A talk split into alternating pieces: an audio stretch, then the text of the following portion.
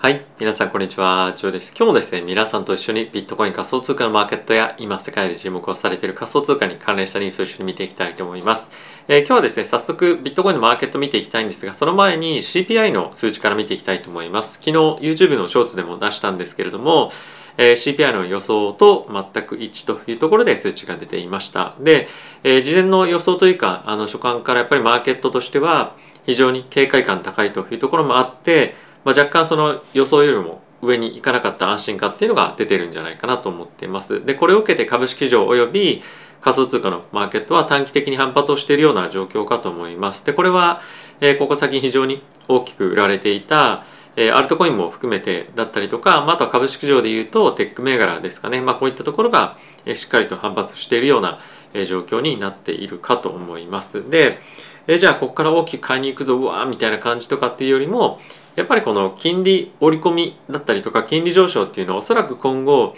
まあ、結構何回かの波が来るんじゃないかと思うんですよね。でこれっていうのは金利上昇しないぞとか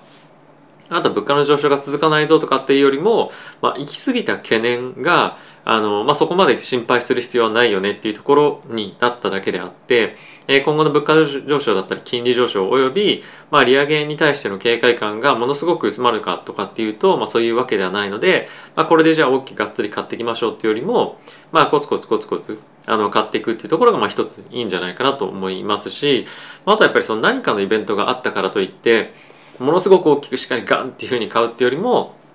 やっぱりある程度ある程度節目節目で、買っていくっていうところが非常にやっぱり重要かなと思うので、まあ、ある程度今の緊張感としては解けたというのはあのまず一つ理解しておくべきポイントかなと思います。状況が変わったっていうよりも、まあ、センチメントが変わったっていうのは一つあのポイントかなと思うんですよね。で、えまあこれを受けてマーケットがどういうふうに動いてるかっていうのをえちょっと見ていきたいと思うんですけれども、えまずはですね、これがビットコインのチャートですね。まあちょっと一旦あの大きく下げをつけたところからビヨーンというふうに反発してますし、まあ、あとはテクニカル的に見てみると、RSI の数値とかっていうところがま反発をしているというところもあってやっぱりいろんな局面で、まあ、いろんな要素もあって買いやすいようなタイミングにはなっていると思いますし、まあ、後ほどちょっと見ていきたいと思うんですけれどもファンディングレートっていう観点からも、ま、若干改善してるのかなとは思っております。で、え、続いてイーサなんですけれどもこちらの方がまあ少し強いリバウンドはやっぱり増してるかなと思いますね。まあ、この辺りは下落幅っていうところがビットコイン以外の通貨の方が非常に大きかったので、まあ、この辺りを反映してのことかと思うんですけれども、え、まずは一旦ですね、この200日の移動平均線ですね。まあ、この辺りがキャップになるんじゃないかなと思うので、まずは3500近辺抜けてこられるかどうかっていうところが一つ勝負かなと思ってます。まあ、ただし一つやっぱり気にしておきたいのは、あの、こういったイベントが終わったにもかかわらず、まあそんなに取引ボリュームってのは大きく上がってきてはないんですよね。なので特に大きなショートカバーが入ってるよとか大きくロングが入ってるとかっていうか、まあ一旦ちょっとイベントがある程度終わった安心感っていうので、まあ、買われてるっていうような感じかなと思います。まあ、あとは結構ここ最近は、え先物市場の動きっていうところもあって、まあそういったところのショートカバーもま入ってるんじゃないかなと思いましたけれども、え先日ビットコインの市場で、えショートカバーの警戒感ありますよねっていう話が若干あったにもかかわらず、あの、上げ幅っていうのはそんなに大きくなかったかなと思うので、え、まだまだマーケットについては、まあ、あの追って売りの圧力っていうのも一定程度あるのかなと思うので、まあ、安心感を持ってじゃあ買っていける相場かどうかっていうとまだやっぱりそういう感じでもないかなと正直は思っております。はいまあ、なんでこれ人それぞれいろんなあの短期で取引する人も長期で取引する人もいたりとか、まあ、イベントそれぞれ見方いろいろあるとは思うんですけれども、まあ、僕の見方としては、まあ、完全にあの反転とかっていうよりも、まあ、センチメント改善したぐらいのやっぱり反発に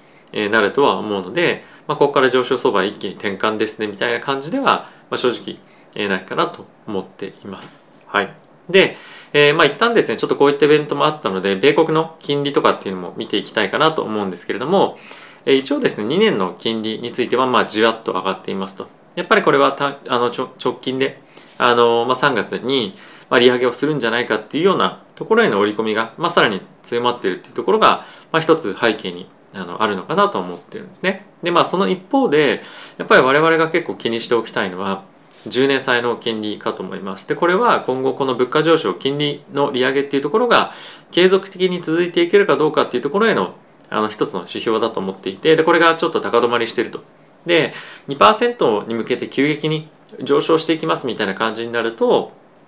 また仮想通貨のマーケットも結構ですねあの上値を抑えられるもしくはその下に大きく叩きつけられるっていうところも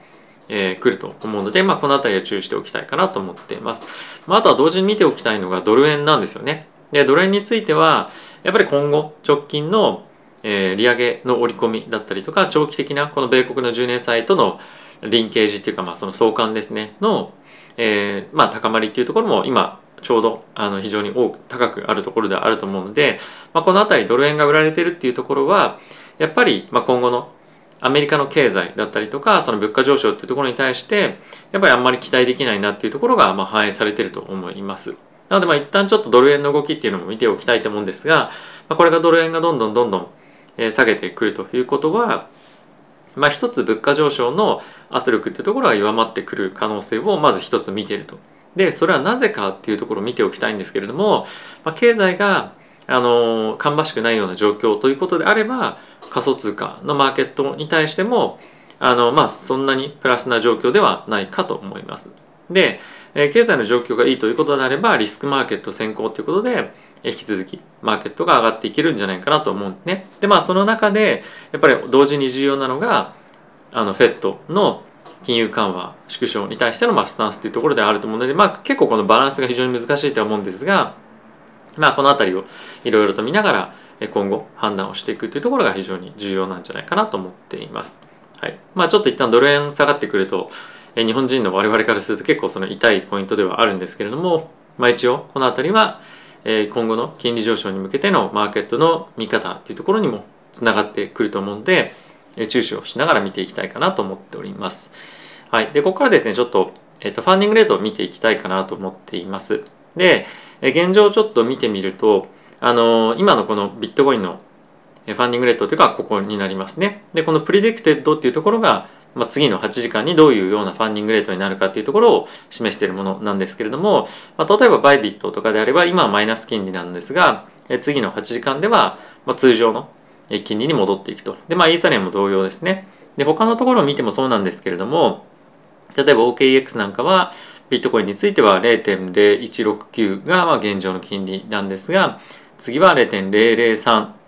マイナスですね。マイナス0.003でイーサリアムも同様に少しマイナス幅が縮小しているというところで、まあ、若干売り圧力っていうのは減っているというようなまあ状況かなと思います。まあ引き続きマイナスの金利だったりとかあのイーサリアムについては OKX ではあったりはするので、まあ、引き続き売りのえインタレスト売りの興味っていうところは、継続しているかと思うんですけれども若干弱まってきてるっていうのは、まあ、こういったところからも見えるかなと思います。まあ、この辺りがプラスに、え転じていく局面はショートカバーが大きく入ったりする可能性もあるので、えファンディングレートを、ま細かく見ていくと、まあ、一つのいい指標になるんじゃないかなと思っております。でもう一つですねすみませんちょっとマクロの話が多いんで申し訳ないんですけれども、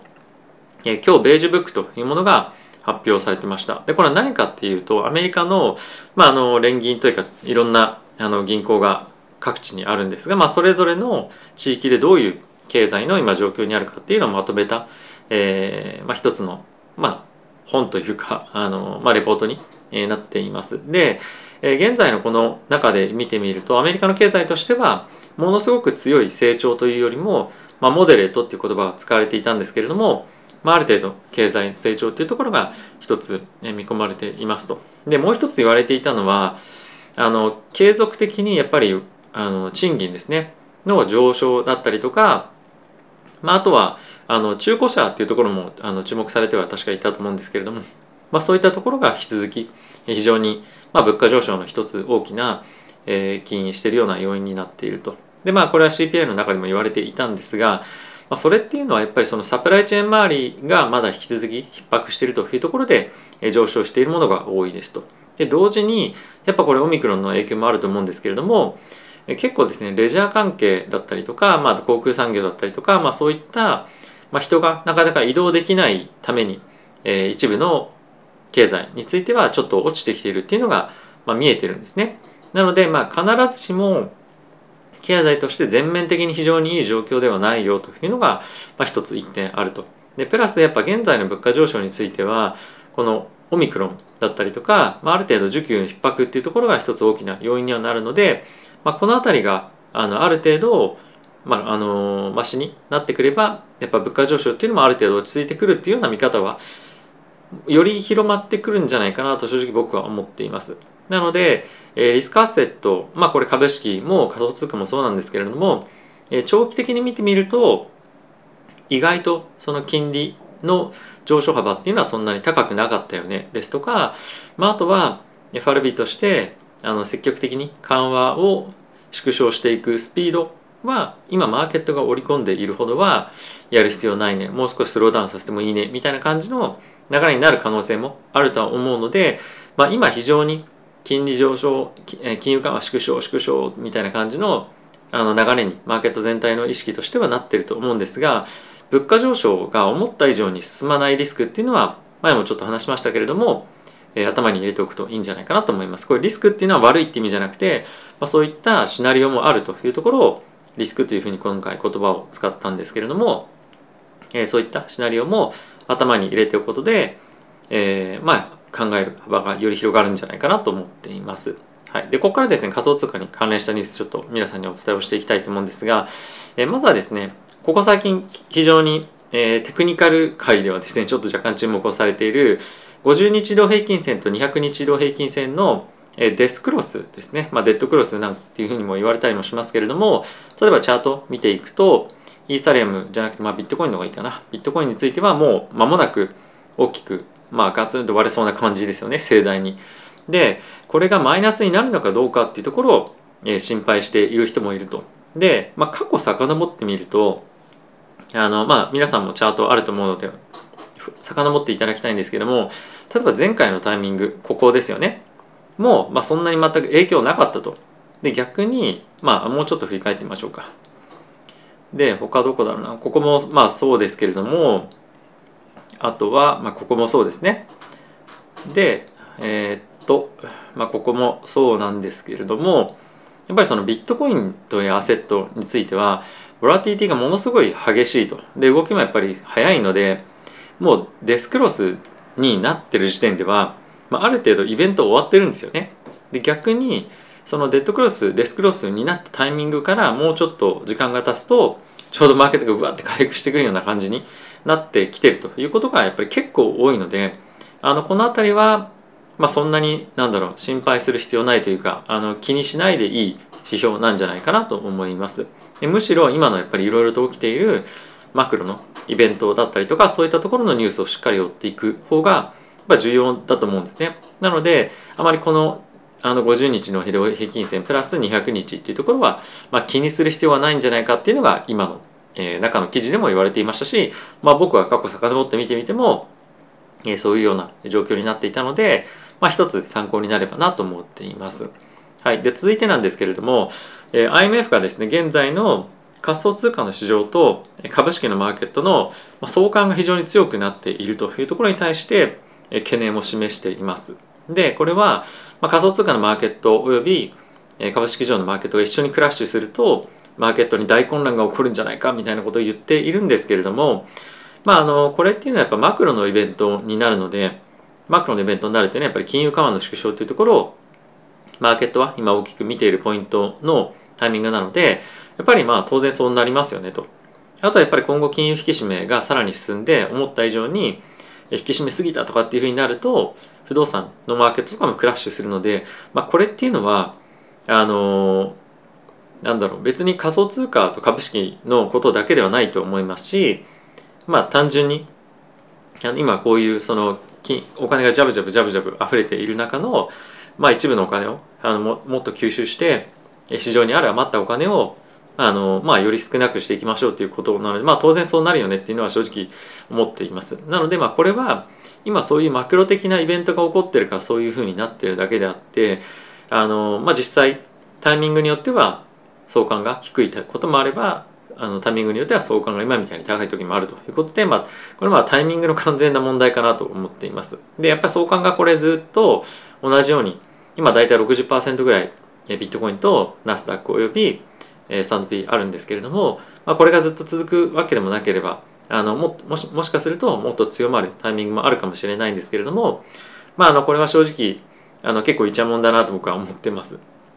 はいまあ、これあんまり気にする必要は正直ないかなと思うんですけれどもその我々の個人のマーケットの見方として、まあ、今それやっぱマクロイベントが非常に重要なんだな注目されてるんだなっていうのの、まあ、一つの指標として、えー、まあ相関が高い時はそうだよねとか、まあ、相関が低くなってくると、まあ、より例えばファンダメンタルだったりとか、まあ、あの他の例えば NFT のマーケットだったりとか DeFi とかそういったところの影響を仮想通貨のマーケットも、まあ、より強く意識するべきようなタイミングっていうにはなると思うので、まあ、この辺り一つの指標として見ておくといいんじゃないかなと思っています。はい、で次ニュースいってみたいと思うんですが、えー、現在ですねエルサルバドルの、まあ、ブケレ大統領がやってるっていうのが正しいのか分かりませんが、えー、エルサルバドルが持っているビットコインについて、まあ、損失が出始めてますよみたいなことが、えーまあ、ニュースとして取り上げられてましたこれ結構似てるなと思ったのが、えー、日本の年金の資産運用が負けてる時になると、まあ、ものすごく何兆円も損失してるみたいな感じで、まあ、結構言われたりすると。で大きく勝ってると、まあ、これぐらい勝ってますみたいな報告が、まあ、ヤフーニュースとかでいろいろと上がってくると思うんですが、まあ、それを言っているだけなんで、あの、まあ、これその、資産運用してると、まあ、タイミングタイミングによっていい時もあれば悪い時もあるじゃないですか。なので、あまりそのこういった短期的に、あの、今、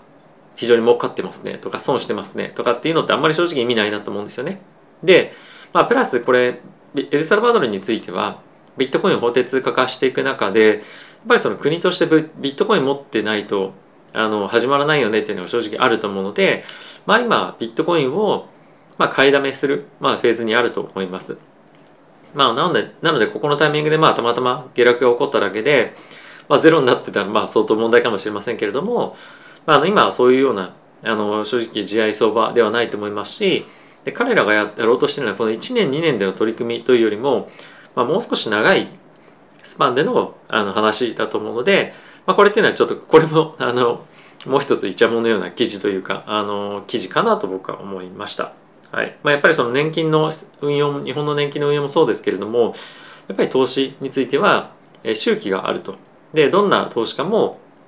いい時もあれば悪い時もある。でウォーレン・バフェットさんもそうですけれども、まあ、勝てない年もあると。まあこれは同様でえー、まあ逆に言うと、まあ、こういうようなビットコインだけじゃないですけれども株式に関しても、まあ、本当に大勝ちしているようなタイミングもあるのでまああの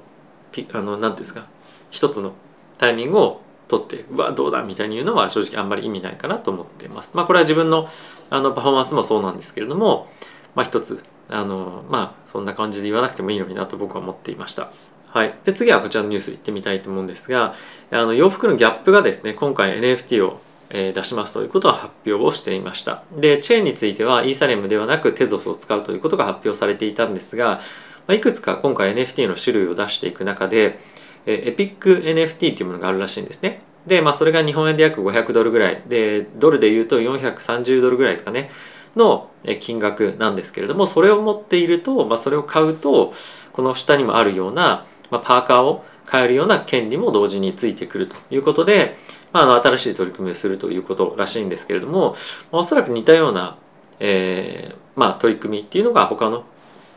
なんていうんですかねあのファッションメーカーからも出てくるとは思うんですが、まあ、今回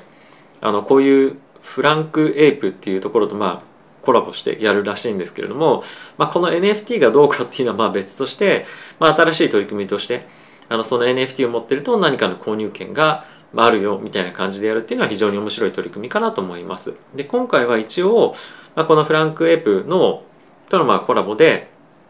やるということらしいんですけれども、まあ、今回その例えばじゃあパーカー買った後に、そのエピック NFT の値段ってまあ暴落するのかもしくはまだまだ違う特典が後々ついてくるのかっていうのは正直分かりませんけれども、まあ、あの同じような取り組みっていうのが今後さらにあのいろんなところからも出てきたりとか、まあ、アリダスとかもそうですけれどもあの出てくると思うので、まあ、どういうような使われ方が今後していくのかっていうのは非常に、えー、面白い取り組みかなと思います。まあ、逆に言うとこのパーカーを買った後にこのパーカーがいくらにいくらで売れるかとかによってもその NFT の価格にも影響してくるんじゃないかなと思いますし、まあ、これをどれぐらいの枚数発行するのかとか、まあ、第2弾第3弾をまあ、あの今回の学びを得てどういうふうに変えていくのかっていうのも結構他のブランドにも、まあ、今後影響してくるかなと思うので、まあ、非常に面白い、え、注目すべきイベントかなと思っています。はい。ということで、えー、皆さんいかがでしたでしょうか、まあ、今回ですね CPI の数字が、まあ、思ったよりも悪くなかったというか上がらなかったというところの安心感から、まあ、短期的に買っている人もいると思いますけれども、まあ、どんな時もやっぱそうなんですけど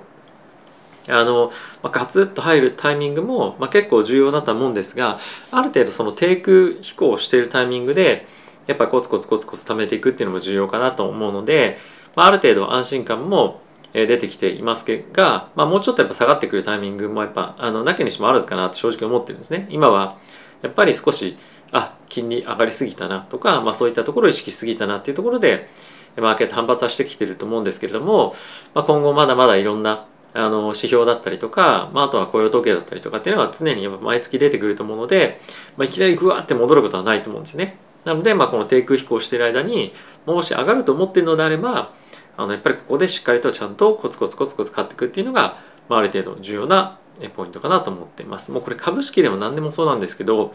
バーンと下がった時に一発でボーンと手持ちの資金を入れるというよりもやっぱり段階を追って、まあ、この下がってるタイミングじゃなくてもいいんですけど、まあ、低空飛行してる間にコツコツコツコツ積み上げていくことで、まあ、後々花開くような銘柄だったりとかポジションを作っておくっていうのが、まあ、あの長期投資をしていく上で、まあ、結構重要なあのポイントというか運営かなと僕は思っているので